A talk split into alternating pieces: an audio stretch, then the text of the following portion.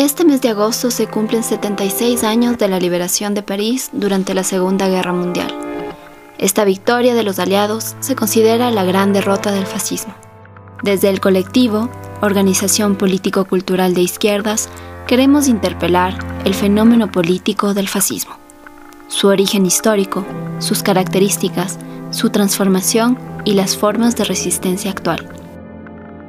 Para el primer episodio de Todos Somos la Política, hablamos con Antonio, historiador.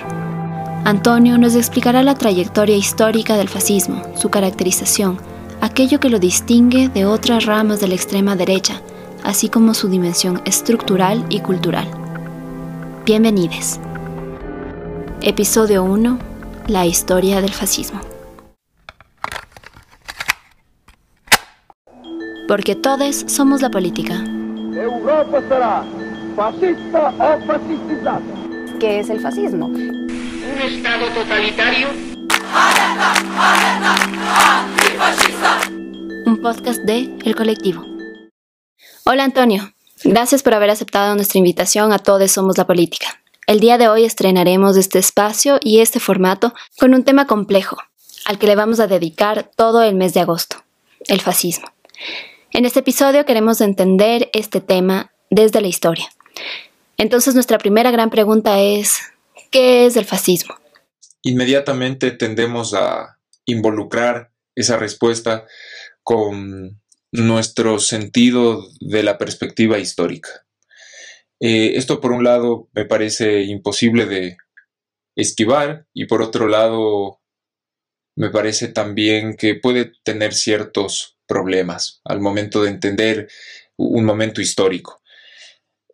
Entonces quisiera más bien dejar la definición de qué es el del fascismo para el final de, de esta entrevista.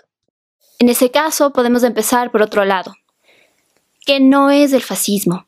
Por ejemplo, ¿toda rama de la extrema derecha es fascista? Eh, cuando se habla de fascismo se tiende a recurrir a, una, a un lugar común, un lugar común y es decir que todo proceso eh, de derecha dura o de derecha extrema es fascista. Lo cual equivale al mismo error que cometen mucha gente de derecha o de izquierda cuando ve cualquier movimiento de izquierda o cualquier reivindicación de la izquierda, e inmediatamente dice que eso es anarquismo, comunismo, anarcocomunismo, etc. Y lo dicen sin diferenciar, del mismo, de la misma forma dentro del liberalismo hay muchas corrientes. Em, y el fascismo eh, no es una de las excepciones. Es decir, el, fascismo es un fenómeno político bastante complejo, con sus particularidades, y creo que hay que tener cierto cuidado de no decir que cualquier cosa es fascismo, y, voy a tratar de explicar por qué eh, eh, en los próximos minutos. Creo que uno de los principales problemas o uno de los principales argumentos que se maneja para decir esto, que toda expresión violenta dentro del capitalismo es fascismo, Em, surge de esta idea de que como viene del capitalismo, como el fascismo es hijo del capitalismo, por lo tanto es una expresión exacerbada del capitalismo, ¿no? Una expresión coercitiva eh, con la fuerza, digamos, en menor medida de lo simbólico. Em, pero esto deja, lado, deja de lado una, una enseñanza importante que nos deja la historia, y es que el capitalismo engendra a sus sepultureros y el capitalismo también engendra a quienes lo sostienen. Decir, uno no puede entender el surgimiento de los movimientos socialistas fuera del capitalismo. Es precisamente en el capitalismo donde surge el socialismo. Y de la misma forma, es dentro del capitalismo donde surge el fascismo. El fascismo, el nacionalsocialismo, el falangismo, aunque claro, hay diferencias entre todos ellos. Em, tal vez una buena forma de acercarse al fascismo es entender a qué se oponía y qué apoyaba, ¿no? Y hay que entender que en el, siglo XIX, especialmente en Europa, había planteado un, cuerpo de valores, de instituciones, que iban de la mano con una sociedad de mercado democrática, llamémosla así, hacia finales del siglo XIX. Por ejemplo, el rechazo a la dictadura, un sistema político basado en un parlamento, eh, una constitución, el respeto absoluto de la ley, eh, el imperio de la razón positivista. Ustedes saben esta idea de que hay una verdad y puede encontrarse. Esto por encima del misticismo, de estas, estos discursos pasionales del romanticismo. Em, había un respeto por el debate público, por la ciencia, por la educación, por el perfeccionamiento de la condición humana, o si se quiere, de la calidad de vida de los humanos mediante la utilización de estos elementos que más o menos he tratado de expresar. Entonces, estos valores de instituciones empiezan a, desplomarse de forma abrupta a inicios del siglo XX.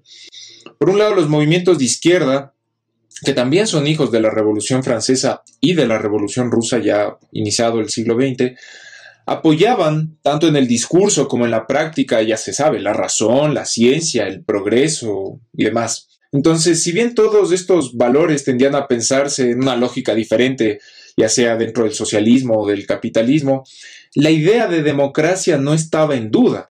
Pero bueno, como les decía, hacia, hacia finales del siglo XIX, inicios del XX, hay un claro retroceso del liberalismo político que se acelera de forma cualitativa cuando Adolf Hitler asume el cargo de canciller en Alemania, ¿no? Y considerando que el mundo en su conjunto en 1920 tenía más o menos 35 gobiernos constitucionalmente elegidos, y luego vemos en 1944 hay más o menos una docena, podemos ver que había una tendencia a disminuir, digamos, estos gobiernos democrático-liberales, ¿no? En Occidente. Y además de Japón y Alemania, en España a finales de los 30, la República Española había sido derrotada y en varios países de Europa Central el giro a la derecha fue más que evidente. Eh, de hecho, el término totalitarismo que hasta entonces solo se aplicaba a la Italia fascista porque fue Mussolini el que dijo todo dentro del Estado, nada fuera de él, de ahí viene la palabra totalitarismo, em, empezó ya a ser utilizado para referirse a estos gobiernos de derecha antidemocráticos. Será después o durante la Segunda Guerra Mundial que muchos pensadores liberales de Estados Unidos especialmente llamarán totalitarismo también a lo que sucedía en la Unión Soviética, pero históricamente hay que tener mucho tino para saber cuándo se hablaba de totalitarismo y cuándo no.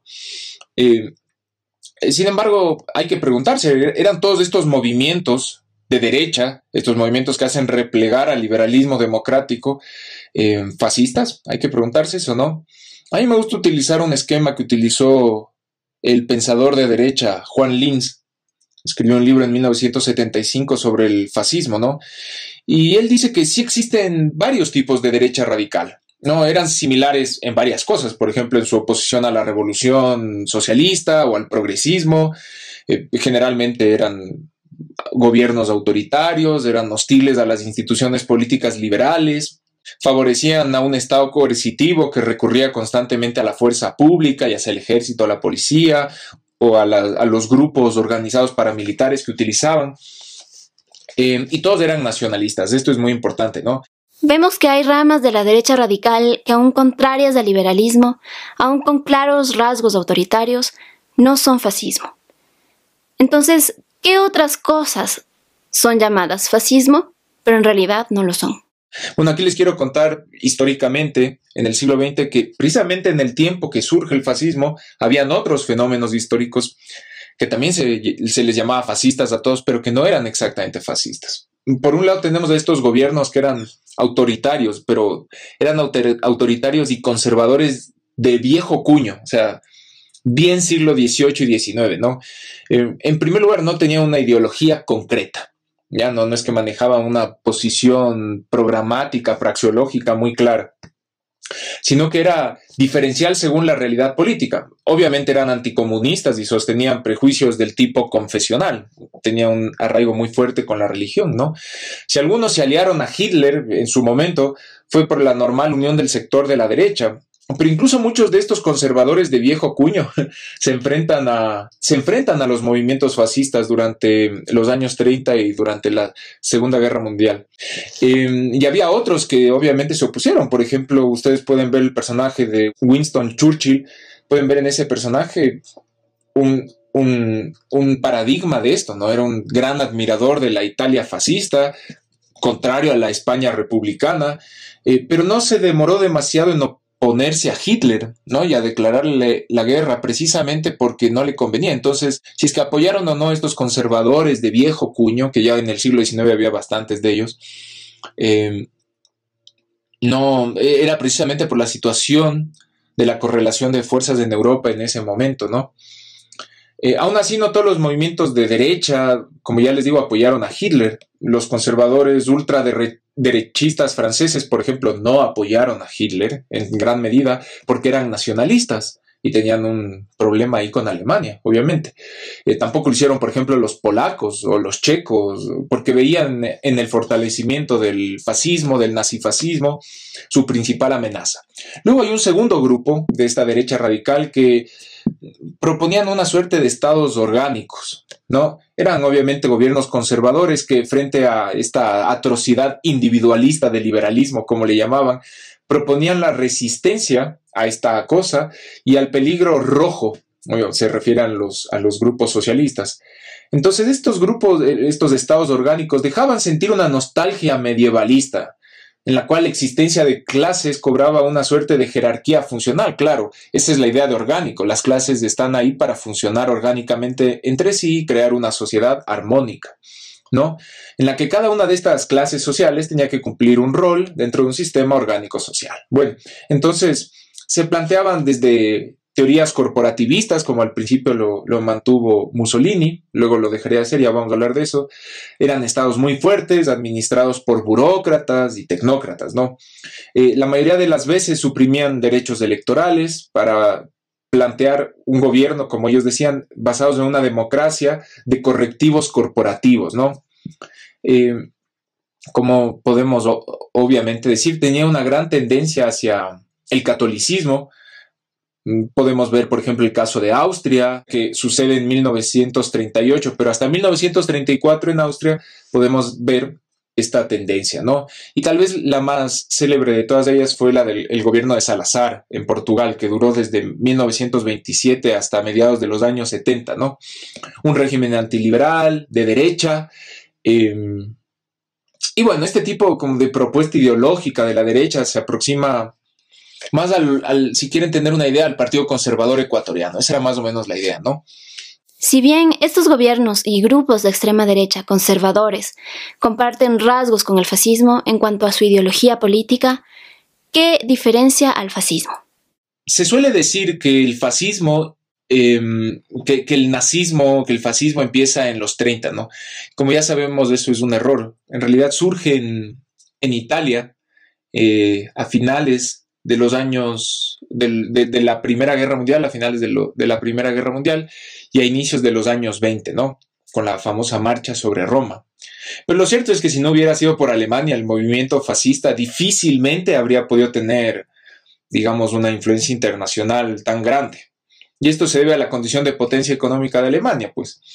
Eh, es incuestionable entonces que había una importancia de Italia como inspiradora del fascismo, pero la fuerza y la derechización portentosa de Europa inicia tras la subida de Hitler como canciller. De hecho, un elemento tan básico, si pensamos como el racismo dentro del fascismo, que se asume inmediatamente que es que hay una identidad, ¿no? En Italia al principio no había este elemento. De igual forma se dice, no, el, el fascismo tiende a suprimir las vanguardias artísticas y ese es un error, porque de hecho Mussolini es quien apadrina al futurismo, a la mayoría de los futuristas, ¿no? Em, lo que sí hay que decir es que la teoría, llamemos la teoría política en el sentido más ilustrado de la palabra, no era el fuerte del movimiento fascista, porque en primer lugar propugnaban la superioridad del instinto sobre la voluntad. Porque aquí está una de las cosas que decía al principio, este sentido antiilustrado, ¿no? Que tenía, que tenía buena parte de la derecha radical de Europa de la primera mitad del siglo XX. Entonces, solo en Alemania se eliminan, después de la subida de Hitler, el 33% de los profesores. Eh, salían porque o eran de izquierda, o eran liberales, o eran judíos, o, eran judíos y liberales, o judíos y socialistas y demás, ¿no? Entonces los movimientos fascistas de los 30 que acceden al poder dejan de lado prontamente esta idea eh, de la que había hablado antes de los estados orgánicos, de una economía corporativista.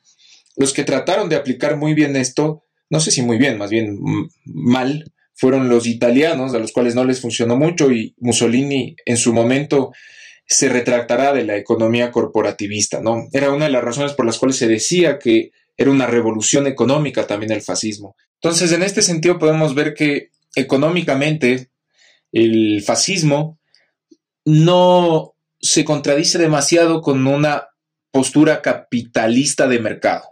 De hecho, en Italia la abolición del impuesto de sucesión fue un hecho, así como el endurecimiento del proteccionismo, la batalla del grano es una importante referencia histórica, la cual podríamos usar como ejemplo, la reestructuración del Código de Comercio, el favorecimiento del ingreso de capitales, especialmente estadounidenses y canadienses, a la Italia fascista.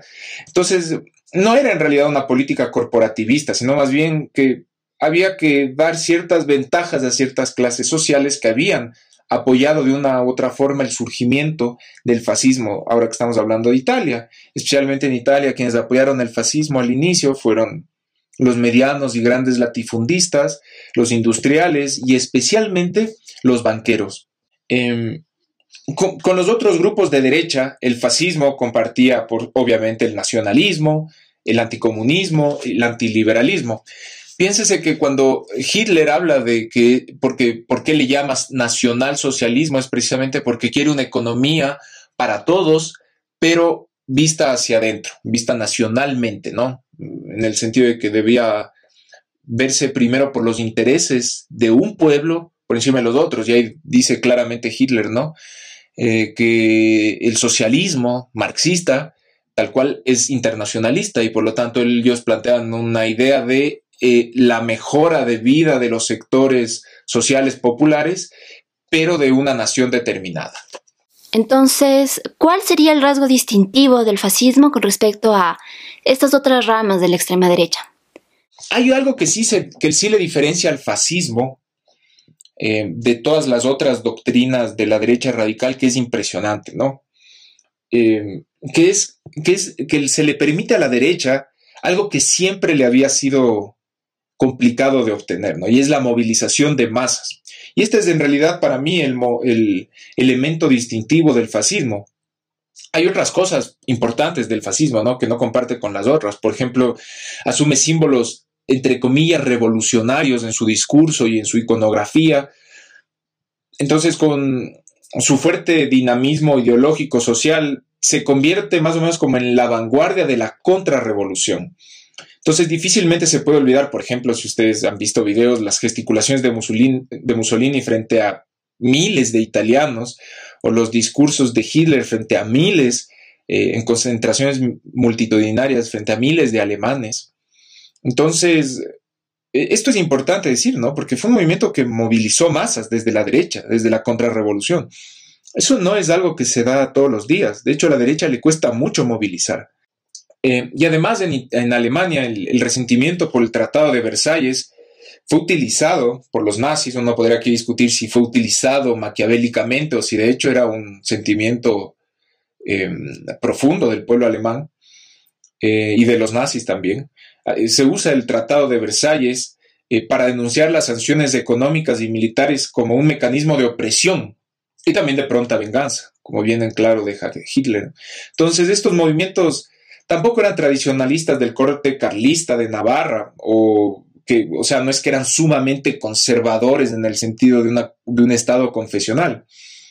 Por ejemplo, eh, tienen cosas en las que se parecen a, a, estos estados confesionales. Por ejemplo, en un momento denuncian la emancipación liberal eh, de las mujeres y las terribles consecuencias de, esas emancipaciones, ¿no? Más bien, la mujer tenía que tener un rol de cuidadora de hogar y procreadora, aunque sí hay que decir en honor a la verdad que dentro de Alemania había diferentes posiciones respecto al rol de la mujer dentro del Tercer Reich.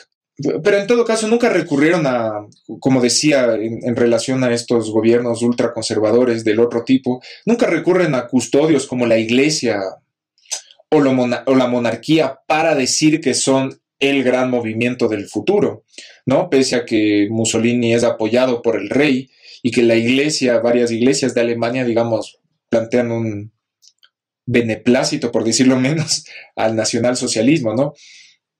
Eh, si bien algunas de estas instituciones dieron su apoyo o rechazo al fascismo, como les decía, este movimiento, el fascismo, eh, no requería necesariamente el apoyo de dichas instituciones se sabe que Mussolini era ateo y una de las principales características de Hitler fue que descabezó a ciertas instituciones eh, del, viejo cuño, de, tradicionales, ¿no?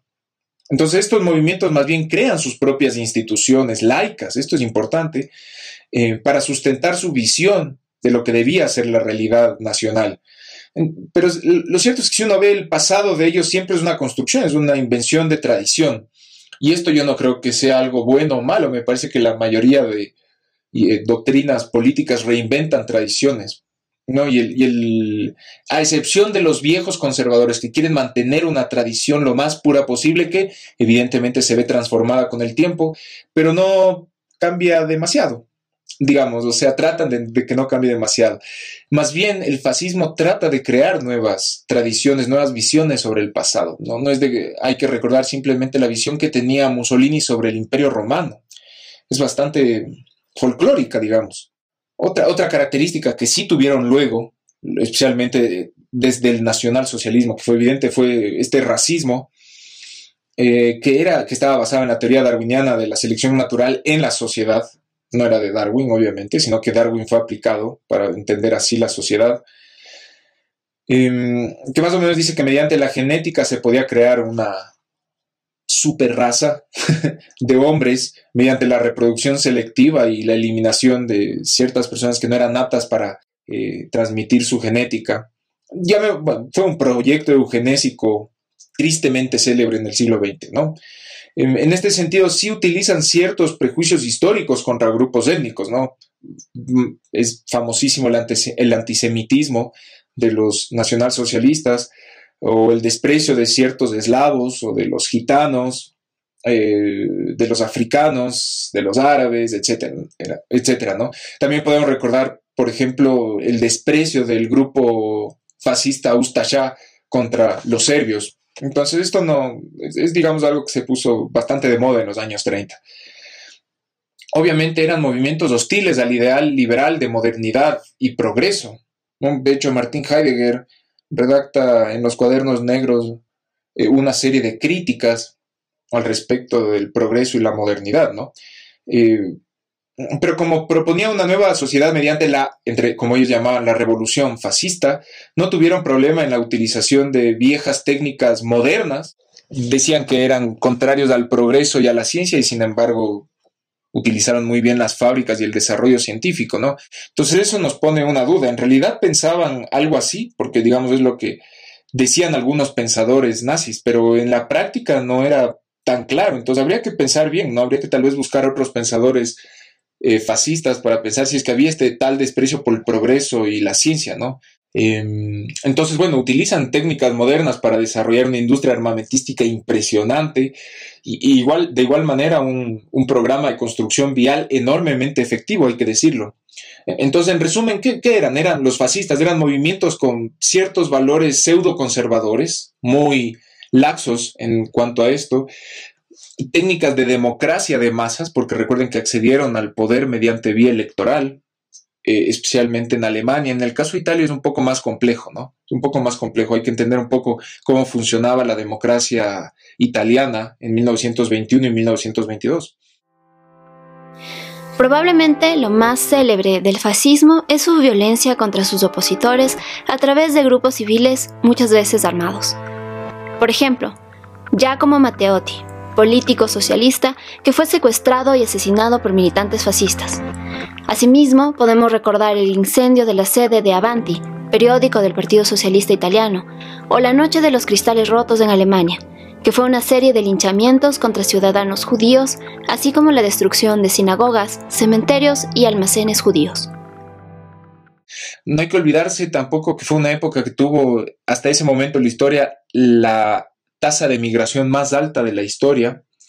Eh, y también los grupos, esto es importante decirlo porque evidentemente siempre que hay grandes migraciones esto puede ser utilizado políticamente para atacar a ciertos grupos y bueno, evidentemente es fácil ganar ciertos votos cuando uno recurre a pasiones tan conflictivas, llamémosle así, como la xenofobia.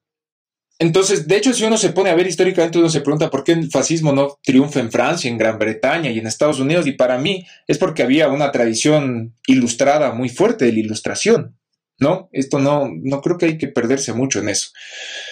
Pese a que en Estados Unidos hubo ciertos grupos fascistas en Inglaterra igual y en Francia, pero no tuvieron mayor oportunidad de tomarse el poder.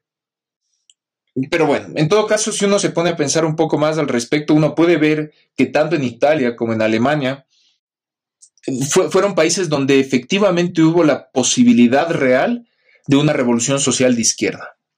Recordemos el Bienio Rojo en Italia, el movimiento espartaquista alemán. Digamos, Italia tenía probablemente uno, de los partidos socialistas más fuertes de Europa en ese momento y, todo el mundo creía que en Alemania iba a pasar la revolución después de la revolución rusa, ¿no? Era el movimiento obrero mejor organizado de Europa, em, dentro de la izquierda, ¿no?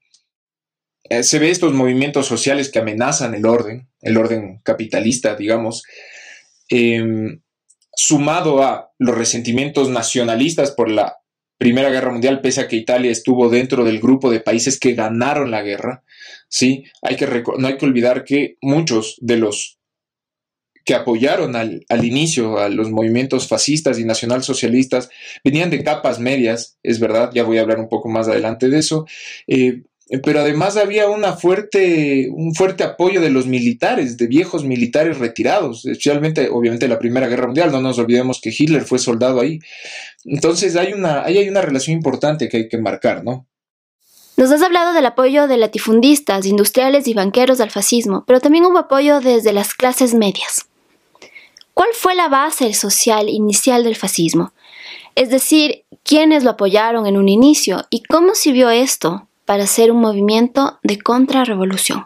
Podemos ver que fueron las capas medias en realidad, las, capas, las clases medias, las clases medias bajas, las que están desencantadas por la Primera Guerra Mundial, están ofuscadas por la crisis económica em, y que ven al liberalismo, le ven al liberalismo como el gran culpable de su crisis cerca del 85% de los afiliados del Partido Nacional Socialista en Alemania al principio eran desempleados. Em, pero además eran desempleados de, de, sectores medios. Miren, para 1932, un historiador de la economía llamado Larsen muestra que en Viena, de los eh, nacionalsocialistas elegidos concejales, 18 eran trabajadores por cuenta propia, 56% eran administrativos, funcionarios, oficinistas y solo el 18% eran obreros.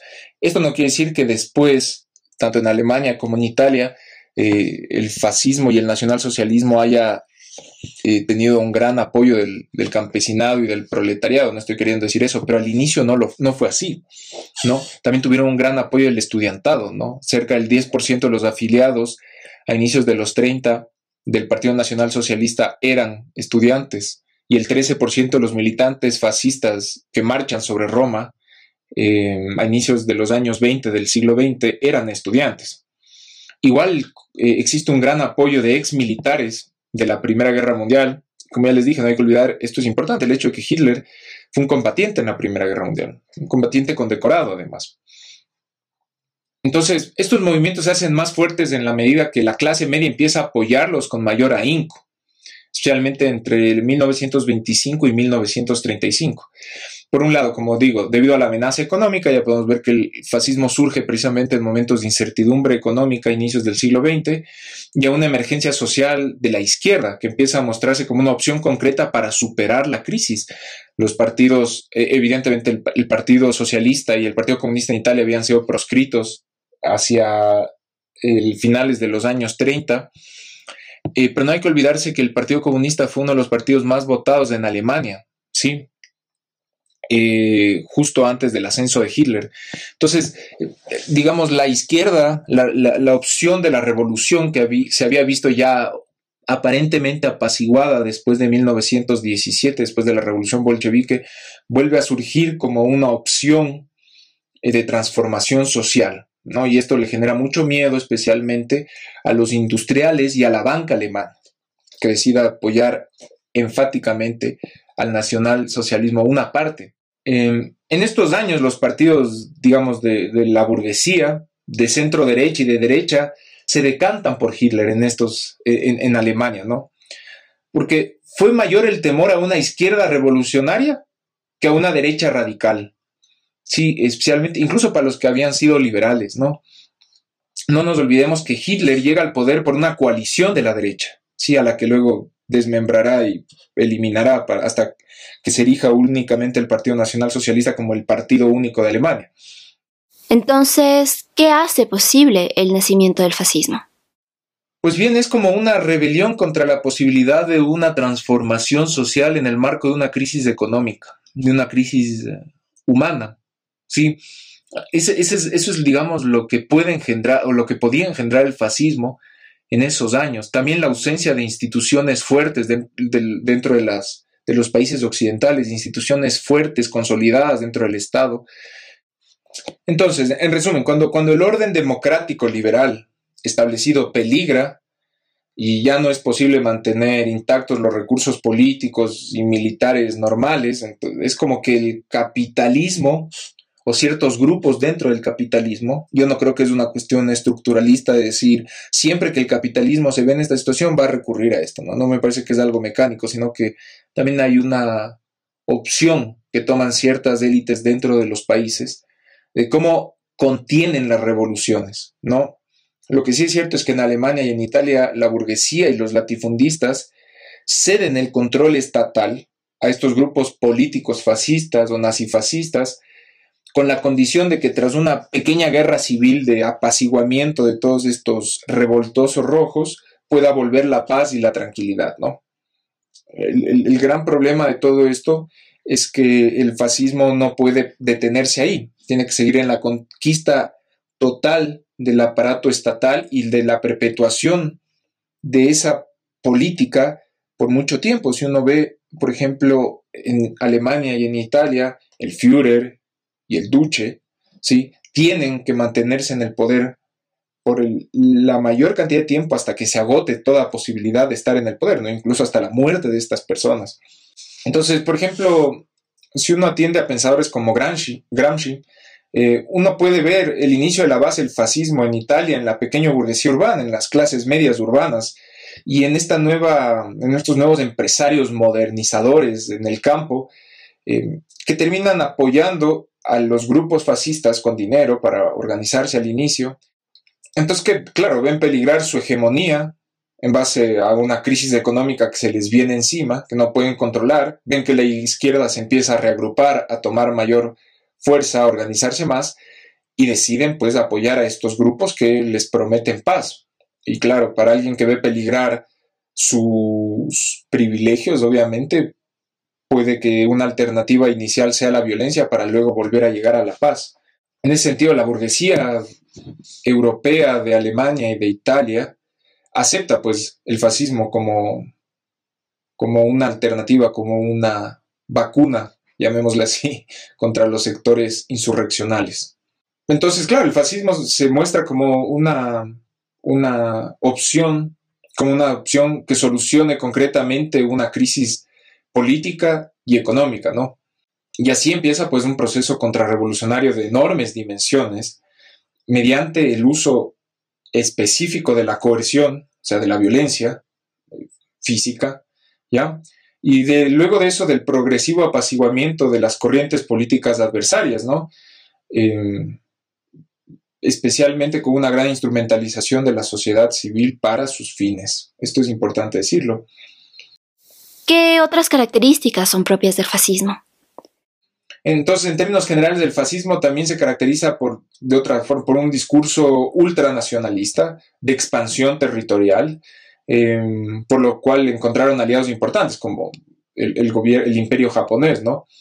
Ya hacia finales de los 30, eh, que ya, ya había iniciado una expansión territorial de este tipo. Entonces es obvio que la idea de imperio, de reconstruir imperios para los fascistas, eh, por eso decía que el, pasado puede ser medio artificioso, eh, esta noción de reconstruir los viejos imperios de estos países eh, es, una alternativa seductora como para ver un, como para ver un futuro nuevo, eh, un futuro nuevo basado en lo viejo. Igual, esto es importante decir, ¿no? Tal vez uno de los gobiernos de Europa que mejor logra manejar la crisis de 1929 o las secuelas de la crisis de 1929 es Alemania. En Alemania la cantidad de despidos fue impresionante la cantidad de desempleados era altísima, la tasa de desempleados era altísima. Y esto hay que decirlo, ¿no? Por ejemplo, Alemania logra recuperarse de forma impresionante la crisis económica y esto se debe a que precisamente la crisis económica de 1929 había sido producto del descontrol del mercado. Y cuando llega Hitler pone, digamos, en orden la casa, ¿no? Es por eso que tal vez eh, la Unión Soviética no sintió la crisis de 1929, porque en primer lugar no había un mercado capitalista, además la economía estaba controlada. Y Hitler de alguna forma establece un estado regulador de la economía, eh, que luego esto no fue, esto no es que eh, Estados Unidos lo hizo por Alemania, sino más bien por las doctrinas de Keynes, que propone la posibilidad de un Estado fuerte, administrador de la economía, y Hitler, si bien no fue un administrador de la economía como tal, puso ciertas reglas y, e hizo una enorme inversión pública. Eso es algo curioso, ¿no? Porque tal vez los nuevos grupos nacionales, los nuevos grupos nazis, fascistas que han surgido, más bien hablan como de disminuir el papel del Estado, ¿no? A su mínima expresión. Pero lo cierto es que el nacionalsocialismo de, de los años 30 proponía, igual que el fascismo de Italia, proponía una intervención clara del Estado para organizar la economía, ¿no? Pero además esto fue muy beneficioso para las clases empresariales. O sea, uno puede decir que fue una coincidencia. He oído a pensadores de extrema derecha decir que es una coincidencia, que en realidad sí había una revolución económica dentro del fascismo eh, y que simplemente es una coincidencia alegre que los grupos más ricos se hayan vuelto más ricos en estos países, ¿no? Kuznets, que es un historiador de la economía, dice que mientras en Estados Unidos el 5%, el 5 de la población con mayor poder de consumo, hablemos de los más ricos, vio disminuir, disminuir un 20% de su participación en la renta nacional, algo igual pasó en Gran Bretaña y en Escandinavia, en Alemania ese 5% de los más altos ingresos aumentó en un 15% su parte en la renta nacional durante el mismo periodo. Entonces podemos decir sin problemas que a los grupos más ricos en Alemania les fue muy bien, les fue muy bien en, el periodo, ¿no? Entonces, por eso es difícil hablar, hablar de una revolución fascista en términos económicos, ¿no? La derecha radical entiende bien que no era posible retornar a un estado de corte medievalista y en ese sentido el nazismo y el fascismo depuran a las viejas élites y a los estamentos imperiales. Esto hay que decirlo, así fue impartieron un programa, por ejemplo, de recreación social y superaron de mejor manera, como ya dije, la gran depresión que otros países occidentales, ¿no? Como ya dije otra vez, debido al antiliberalismo y a su contradicción con esto del mercado libre en total descontrol. Pero esto es importante decir, ahora habría que preguntar si fue una revolución política. Y, lo, y habría que decir que por más de que sea un nuevo modelo de Estado, eh, en teoría, era, en la práctica era el viejo Estado revitalizado y reestructurado con ciertas características novedosas, sí, pero a la final nunca logra desligarse de ese carácter productivo que tenía, es decir, capitalista.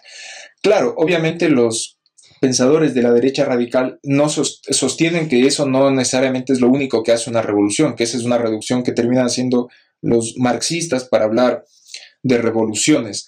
¿No? Pero sí es importante decir que incluso a nivel político uno podría preguntarse qué, cuál fue la revolución y, y es una pregunta que quedaría abierta, digamos, a los pensadores de extrema derecha. ¿Cuál fue el cambio revolucionario? ¿O simplemente fue una reinvención de ciertos valores conservadores del pasado con una tónica mística, novedosa y populista? Habría que preguntarse eso, ¿no? ¿Por qué los valores liberales retroceden en ese momento para dar paso al nacionalsocialismo, al fascismo, es obvio, es lo que ya dije, ¿no? Frente a una, una crisis económica que la izquierda comunista y socialista vaticinaba como el canto de cisne de la sociedad de mercado, el capitalismo considera que es imposible seguir gobernando en base a una democracia parlamentaria que ponía en riesgo todo lo que había logrado, ¿no? Eh, entonces estas libertades, al fin y al cabo, según esta forma de pensar, habían sido el caldo de cultivo de los movimientos progresistas. Entonces, ¿cómo es que podemos seguir viviendo en esta democracia si de esta democracia hemos permitido que se organicen los socialistas y los comunistas? Hay que destruir esto de una vez por todas, ¿no? Entonces, la burguesía se ve enfrentada a unos problemas económicos eh, eh, sin solución y a una clase obrera cada vez más radicalizada hacia la izquierda. Entonces, se ve obligada a recurrir a la fuerza y a la coerción. Y esto es precisamente lo que el fascismo le otorga a los grupos de poder. ¿sí? Entonces el consenso no está garantizado, no está garantizado, eso es evidente porque hay una crisis económica y política en esos años, entonces la democracia liberal es imposible. Lo que queda es la coerción. Y entonces, ¿quién se enfrenta al fascismo? Eh, fue precisamente una amplia alianza política la que permite em, la derrota del fascismo en Europa, en la Segunda Guerra Mundial. Y la sociedad, em, llamémosle moderna, del siglo XX, eh, bien consolidada, surge a raíz de la derrota del fascismo, a, raíz de la, del fin de la Segunda Guerra Mundial. Por eso eh, a mí me sorprende un poco cuando gente de izquierda termina diciendo algo como el fascismo es todo lo que engendra el capitalismo y por lo tanto hay que enfrentarse a toda forma de expresión capitalista que termina siendo fascista. Eso me parece una reducción bastante perezosa, por decirlo menos. Porque en el fondo, en el fondo yo creo que el, fascismo, si es que se ve derrotado, si es que se ve derrotado es precisamente por una alianza que va desde liberales progresistas, liberales moderados, conservadores nacionalistas, esto es importante decir, em, había una parte del conservadurismo que era antifascista también. Eso se puede ver, por ejemplo, en República Checa o en Francia.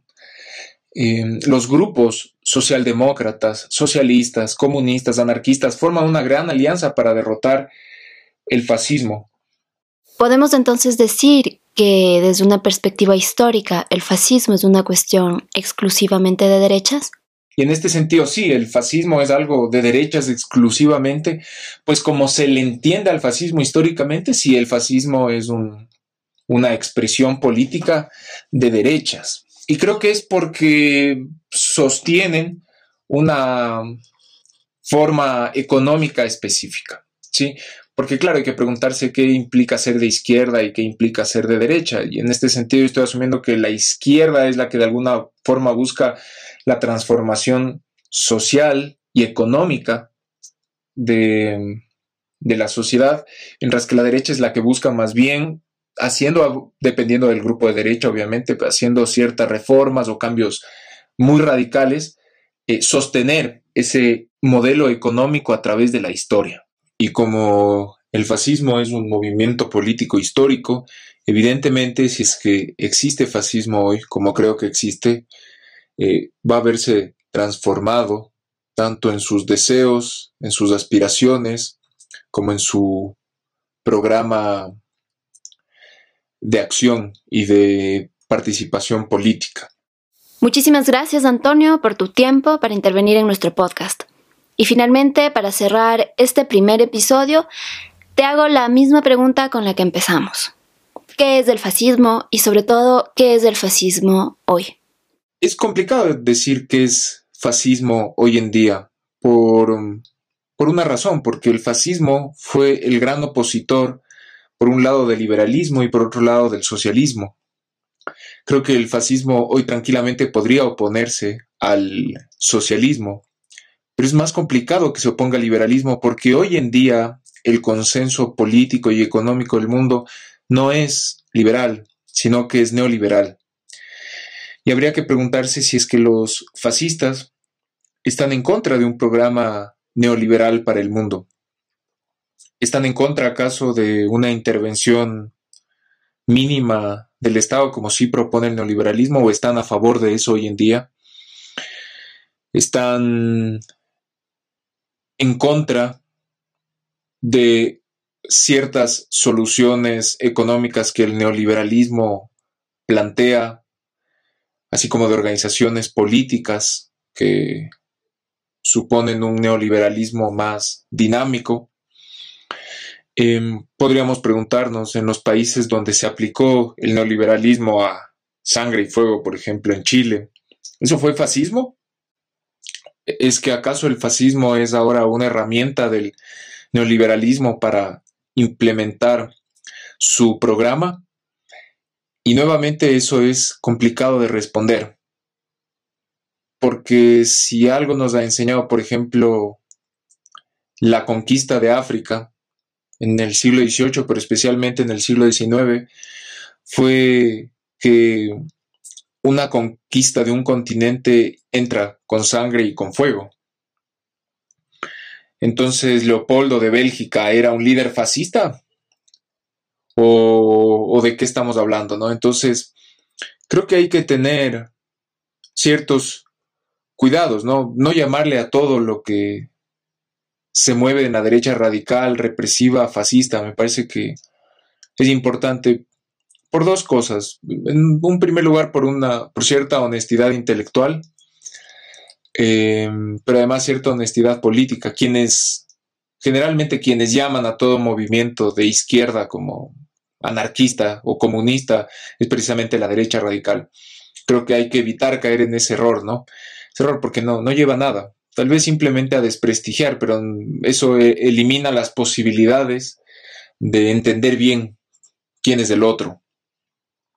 Em, ya sea de lado, de un lado o del otro lado, no se puede vencer al otro sin entenderlo, eh, en su dimensión real, no en eh, el prejuicio político propio.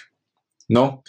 Eh, sin embargo, yo sí creo que hay ciertas características que el fascismo sigue manteniendo a través de la historia. En primer lugar, creo que es un fenómeno que emerge en las crisis, especialmente económicas y por ende políticas, eh, y lo que me estaba olvidando decir es que en segundo lugar creo que hay que buscar y saber definir bien qué es el fascismo en el siglo XXI eh, por algo que la historia mismo enseña. Esto es una anécdota, podríamos llamarla histórica, como toda anécdota interesante. En los años 20, eh, la Internacional Comunista y el Partido Comunista de la Unión Soviética termina definiendo que el gran enemigo de la izquierda es todo grupo que se oponga a la revolución proletaria, ¿no? En este, en este sentido se deslindan de los socialdemócratas y les llamaban incluso a los socialdemócratas socialfascistas. ¿Qué repercusión tuvo esa visión que no fue, digamos, la de inicios del 20, ¿no? Sino que ya fue una visión más estalinista del caso. Eso evitó que eh, los comunistas de Alemania, por ejemplo, efectuaran un programa conjunto con la socialdemocracia alemana eh, y con otros grupos socialistas dentro de Alemania para plantear alguna posibilidad de, de tensión hacia el nacionalsocialismo. En Italia pasó algo similar, aunque evidentemente los italianos supieron crear una unidad más temprano que tarde. Em, yo creo que al momento de no, no, lograr entender en una dimensión correcta a otro grupo político, eh, eso impide la posibilidad de una de un enfrentamiento inteligente y de la posibilidad de una victoria pronta, o por lo menos sin tantas pérdidas, ¿no? Entonces, en ese sentido, como decía antes, yo sí creo que el fascismo surge de, de las crisis económicas. Tiene ciertas particularidades, ¿no? Por ejemplo, el fascismo es un movimiento que hasta el día de hoy eh, sabe leer correctamente las incomodidades populares, pero no es que las lee en un sentido de encuestas y de PowerPoint y de un problema, no es un problema burocrático ni tecnocrático, sino que como el fascismo entiende que la posibilidad de su victoria está en la organización, eh, de en, la organización popular, llamémosla así, o en la organización de masas, ya sea de clases medias o de clases populares, sabe leer mucho mejor el resto de la derecha los deseos y las incomodidades de, la mayoría de la población. Es algo a, lo cual a la derecha le cuesta mucho, porque generalmente la derecha suele ser muy inoperante eh, para, para, poder eh, organizar partidos de masas, porque de alguna forma, como ya dije, eh, la derecha tiene ya un consenso establecido en la sociedad a nivel ideológico que no le exige una organización partidista para transformar conciencias, por ejemplo. Tiene sus propios mecanismos para hacer eso. entonces yo sí creo que el fascismo de alguna forma logra movilizar masas y logra organizar a las masas de una forma que el resto de la derecha no puede. Eh, la pregunta es, ¿hay fascismo hoy en día? y, claro que lo hay. Claro que existen grupos fascistas. Por supuesto que existen. Eso no es difícil de encontrar. Digamos, se sabe que están ahí. la pregunta es si es que estos grupos tienen hoy en día la posibilidad de acceder al poder como lo hicieron en Alemania o en, Italia, perdón. Eh, y eso está por verse, y eso depende de la posibilidad que tienen los grupos antifascistas de em, evitarlo. Y por esto es muy importante no llamar a todo lo que es la derecha eh, fascista, porque precisamente el fascismo fue derrotado, cuando fue derrotado históricamente en el siglo XX, por una gran alianza que iba desde liberales hasta conservadores, pasando por comunistas, anarquistas, etcétera, de varios colores, las personas de esa, de esa alianza. Em, de la misma forma que muchos grupos eh, revolucionarios comunistas fueron derrotados por grandes alianzas em, ideológicas. ¿no? Entonces el punto aquí es en el momento en el que surgen los enemigos, quién es más hábil para aliarse, y derrotar. Muchas gracias por habernos acompañado en este primer episodio. Durante todo el mes de agosto trabajaremos el tema del fascismo, cada semana desde una perspectiva diferente. Desde el colectivo creemos que en momentos de crisis social, política y económica es fundamental cuestionarnos sobre esos monstruos que pueden surgir en el claroscuro. Esto fue Todes somos la política. Hasta el lunes.